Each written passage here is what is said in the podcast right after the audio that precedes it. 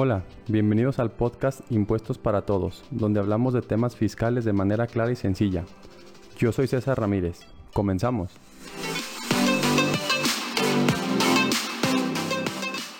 Hola a todos, bienvenidos a este episodio del podcast.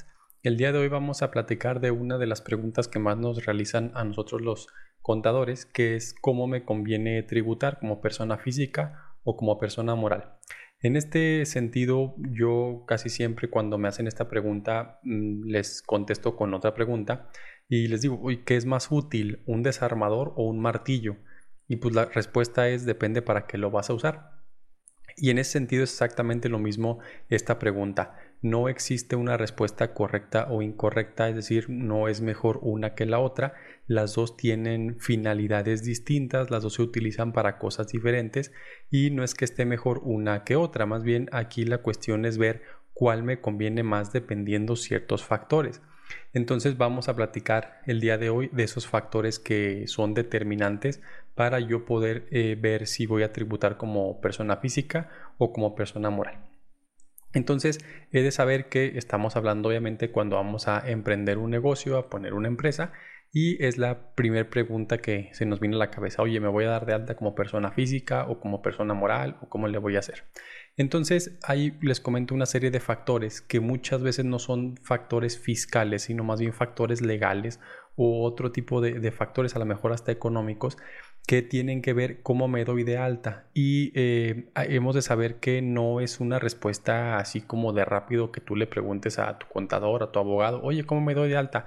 Ah, date alta como reciclo, ah, date alta como persona moral. O sea, no es así de sencillo. Quien haga ese tipo de preguntas y le contesten así de rápido, sepa que no es una pregunta o más bien es una respuesta eh, pues, objetiva, porque ahorita vamos a ver que hay cuando menos cinco eh, aspectos importantes a revisar antes de darme de alta. Entonces, esta pregunta sí debe ser eh, muy bien analizada para poderse dar una respuesta que sea acorde a lo que yo voy a ocupar y después no tenga yo una serie de problemas que me quede chiquito o me quede grande. También nosotros siempre hacemos la analogía que el régimen fiscal es como una maceta. Yo debo de ver primero qué maceta, perdón, qué planta voy a a plantar para ver qué tipo de maceta le voy a poner. No debo de quedarme ni muy grande la maceta ni debe de quedarme muy chica la maceta.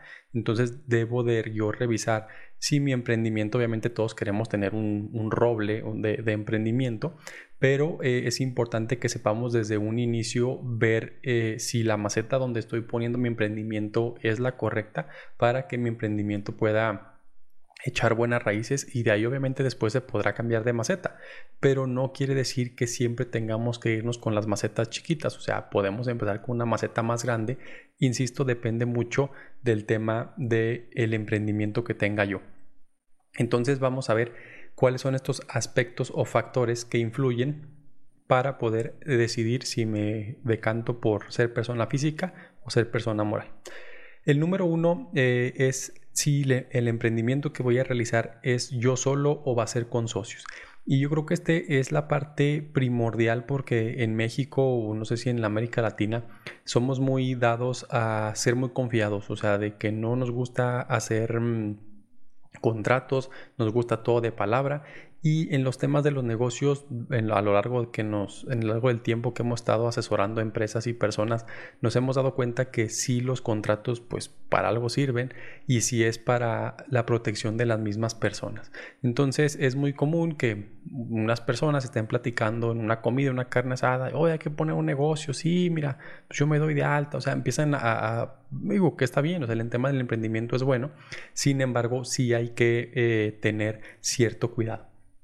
Y en ese sentido es importante comentar que eh, cuando vamos a emprender eh, con socios, nosotros casi casi por, por regla en la firma tenemos que sí le recomendamos ser persona moral. Entonces muchos colegas me dicen, oye, pero es que pues, a lo mejor es más caro fiscalmente. Pues, no sé, o sea, habrá que revisar también los números de la empresa, eso ya lo veremos ahorita un poquito más adelante, pero el tema es que sí es muy importante que eh, sepamos que la parte fiscal aquí también no es la más importante. O sea, eh, sí, sí obviamente es una parte eh, o un aspecto que debemos de cuidar. Sin embargo, también debemos de cuidar el tema del negocio y el tema jurídico más que nada. ¿Por qué? Porque nos ha tocado ver de todo. Ha habido casos que nos han llegado dos personas o una persona que me dicen, oye, ¿sabes qué? Es que puse un negocio con mi cuñado, puse un negocio con un amigo, un hermano, y eh, pues un contador nos recomendó que nos diéramos alta como persona física porque era más rápido y porque ya nos surgía poner la empresa. Y resulta que hay de los dos lados. La persona que se dio de alta eh, pues resulta que traía algunos problemillas ahí con los bancos, eh, estaba en el buro de crédito, lo andaban embargando, entonces cuando empezó a recibir dinero de la empresa, pues los bancos le empezaron a embargar dinero que legalmente es de esa persona, sin embargo, pues sabemos que en la realidad es eh, dinero del negocio, entonces ya traemos ahí un problema. O también nos sucedió una vez, que esta persona a la, que se dio de alta eh, le salió por ahí un hijo eh, fuera del matrimonio y luego la andaban demandando con pensión alimenticia y igual el, patrimonio del negocio estaba ahí ya en juego. Eh, esa puede ser una, una mala experiencia. ¿Qué otra nos ha tocado ver? Porque les digo que sí nos ha tocado ver malas cosas. que la persona a la que se da de alta la empresa, si les empieza a ir bien, eh, puede ser que el día de mañana desconozca al socio completamente, porque a final de cuentas no tiene nada firmado. Entonces él el día de mañana, pues yo ni te conozco, pues todo está a mi nombre, esto es mío y tú pues, no sé ni quién eres, ¿no? Entonces sí, nos ha llegado a pasar o conocer de ese tipo de casos o bien al revés, cuando les empieza a ir mal en el negocio, solamente la persona que se dio de alta empieza a tener deudas, empieza a tener serios problemas y la otra persona que pues, realmente no tiene ninguna responsabilidad, pues simplemente se va, ¿no? Se, va, se desaparece y deja a la persona con todos los problemas. Entonces es por eso que nosotros eh, recomendamos, bueno, salvo que los socios sean tu familia directa o alguien así muy, muy cercano, pues pudiera ser que, fuera, eh, que se diera de alta una persona. Sin embargo, si van a ser socios independientes o, que no se conocen, pues sí lo mejor es una sociedad, precisamente para eso fueron hechas, para poner las reglas muy claras desde el inicio de los socios, cuánto van a poner cada uno, cómo va a participar uno y el otro, si uno se quiere ir a la mitad del camino, qué es lo que se va a hacer. Entonces, utilicemos las herramientas eh, jurídicas que existen precisamente para, para, ese esquema, ¿no? Entonces, nosotros normalmente cuando nos están hablando que son socios y son varios, sí les recomendamos que nos vayamos por un tema de persona moral. Digo, ya en otro capítulo veremos los diferentes tipos de persona moral, pero eh, sí por, por, por casos que se han dado donde no salen bien los socios y después sí es un problema a largo plazo. Otra vez, el tema la mejor fiscal van a decir, es que es un poco más caro el ser persona moral. Pues no pudiera decir que sí o que no. Pero eh, hay que ver también, como les comento, el punto de vista jurídico o el punto de vista de protección patrimonial de los socios para efecto de poder determinar. Entonces, eh, si, si, vamos a hacer con socios o solo, ese es el primer aspecto que debemos de revisar. esto obviamente cada caso es un caso en particular y mm, hay que verlo con un asesor jurídico y un asesor fiscal. El segundo punto es el giro del negocio. Hay ciertos giros o ciertos sectores que tienen beneficios fiscales, no todos. Eh, por poner dos ejemplos, el sector agrícola, bueno, eh, agropecuario más bien, el sector agrícola, ganaderos, silvícola, pesquero, ellos tienen ciertos beneficios de exenciones. Eh, el sector también de los coordinados, que son quienes se dedican al autotransporte, también tienen ciertos beneficios. Entonces habrá que revisar si el emprendimiento que vamos a hacer está en alguno de los sectores con beneficios. Si no está en el sector con beneficios, que es la gran mayoría de las empresas, pues no tendrá mucho problema. Pero si nos toca eh, que la empresa que se va a hacer es del, giro agropecuario o del giro de autotransporte, eh, pues sí habrá que revisar a ver en cuál eh, ya sea persona física o persona moral, lo podemos acomodar porque ellos sí tienen beneficios. Entonces, a veces, si por ejemplo en el tema de, los agropecuarios, si soy persona física, yo nada más tengo una exención de 900 mil pesos al año, que sería como reciclo. Pero si soy persona moral, tengo una exención de más o menos 650, 700 mil pesos por socio de la sociedad. Entonces, habrá que revisar cuál me conviene más o cuál se adecua más a mi, a mi situación. Entonces, salvo esas dos eh, em, eh, sectores, la gran mayoría no, no, tienen beneficios y pues es lo mismo, eh, todos los demás entran como en una misma bolsa. Entonces ese sería el segundo aspecto, el giro del negocio. Un tercer aspecto es el tipo de cliente al que voy dirigido. Es muy diferente un negocio que va dirigido directamente al público en general, es decir, va a estar abierto al público y cualquier persona va a venir a comprar o otro... Eh, negocio que sea business to business o uno que sea business to consumer, otro que sea business a gobierno. Entonces hay que revisar eh, quién es mi cliente final porque también de ahí dependerá algunos eh, regímenes eh, tienen beneficios para quien da a crédito y algunos tienen beneficios para quien vende de contado. Entonces habrá que revisar eh, si esa parte de quién es mi cliente final, a quién le voy a vender y con base en eso podré eh, decidir. Porque también hemos de saber que en algunas veces cuando yo me dedico a hacer un business to business casi siempre, hay algunas empresas ya de las AAA que no, digo, por políticas de la propia empresa no contratan a personas físicas como proveedores. Tienes que ser forzosamente persona moral y nos ha tocado saber de casos. Entonces, digo, si le vas a vender este tipo de empresas, pues ya ni siquiera tienes que ver si vas a ser persona física, o sea, tienes que ser persona moral sí o sí. Entonces, por eso les digo, hay que revisar el tema de quién va a ser mi cliente para con base en eso poder yo decidir si me voy o me decanto por la física o por la moral. Entonces, ese sería el tercer aspecto. El cuarto aspecto eh, es en relación con la finalidad del negocio. Cuando nosotros vamos a emprender un negocio, normalmente eh, bueno, yo lo pudiera englobar en que hay tres tipos de finalidad. Una finalidad patrimonial, una finalidad de flujo mensual o una finalidad de una venta posterior. Me explico. Eh, cuando hablamos de una finalidad patrimonial, estaríamos hablando de que el negocio yo quiero crecerlo e incluso pues quedármelo toda la vida, ¿no? Eh, estar de ahí eh, haciéndolo crecer, el día de mañana que ya esté más grande, pues a lo mejor sacar dividendos, incluso heredárselo a mis hijos. Entonces ese, ese tema es un tema que yo estoy buscando un negocio patrimonial, el cual no planeo vender en el corto plazo y lo voy a hacer crecer. Entonces ese tipo de negocios normalmente se hacen cuando ya la persona o el dueño o el socio o la, la, persona que va a estar al frente ya tiene un tipo de ingreso de otro, de otro negocio, otro emprendimiento, incluso de su sueldo. ¿Por qué? Porque no va a estar sacando dinero de, de la empresa. Entonces, es importante ver esta parte porque luego llegamos al tema de que se dan de alta como personas morales y luego necesitan estarle cobrando a la sociedad y se meten en una serie de problemas que no debería de haber. En otro capítulo ya platicaremos también de, los pagos a los socios, pero eh, es importante desde un inicio ver para qué lo quiero.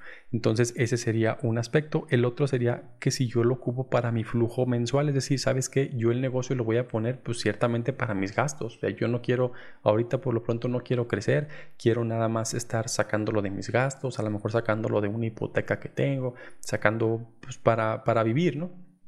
Entonces ahí habrá que ver y revisar si es eh, necesario o, importante ver el cómo se le va a estar dando ese flujo al, accionista o en su caso a la persona física. ¿Por qué? Porque el dinero lo va a estar ocupando, como bien comentamos, para sus gastos diarios.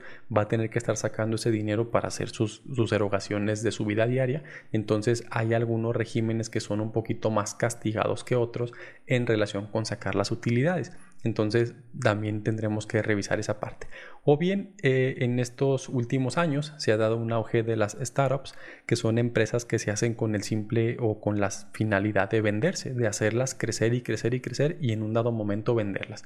Este tipo de empresas normalmente son del sector tecnológico y eh, este tipo de empresas son creadas meramente para buscar que una empresa más grande o un fondo te compre.